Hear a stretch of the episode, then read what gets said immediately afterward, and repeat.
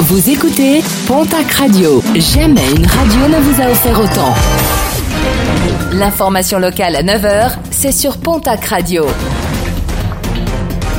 Bonjour Jean-Marc Courage Sénac.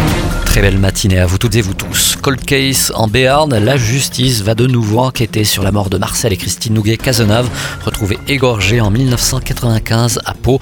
Le dossier a été transféré cet été au pôle judiciaire de Nanterre, spécialisé dans les affaires non élucidées. Un jeune homme d'une vingtaine d'années avait été soupçonné grâce à un portrait d'un habitué du bar. Il avait finalement été mis hors de cause. Une affaire relancée en 2005, quelques jours après le double meurtre de soignante au centre hospitalier des Pyrénées par Romain Dupuis. Depuis, l'enquête n'avait pas progressé. À Tarbes, le jeune pilote d'un scooter a été interpellé par les policiers. Dimanche, il avait été aperçu alors qu'il doublait des voitures en faisant du wheeling, c'est-à-dire qu'il roulait uniquement sur la roue arrière de son scooter. Finalement interpellé, il a été conduit au commissariat de Tarbes pour être présenté devant un officier de police judiciaire. Son scooter a quant à lui été placé en fourrière.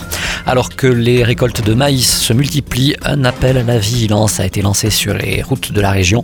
En effet, une partie de certains chargements peuvent finir sur la chaussée, les routes rendues glissantes, notamment dans les ronds-points. Il est donc recommandé d'être extrêmement prudent et de réduire sa vitesse.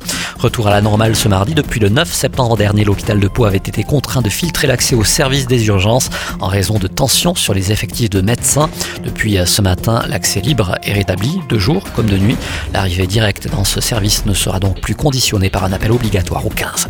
200, le chiffre du jour, c'est en milliers d'euros l'enveloppe votée jeudi dernier par le conseil départemental du Gers en faveur des agriculteurs sinistrés.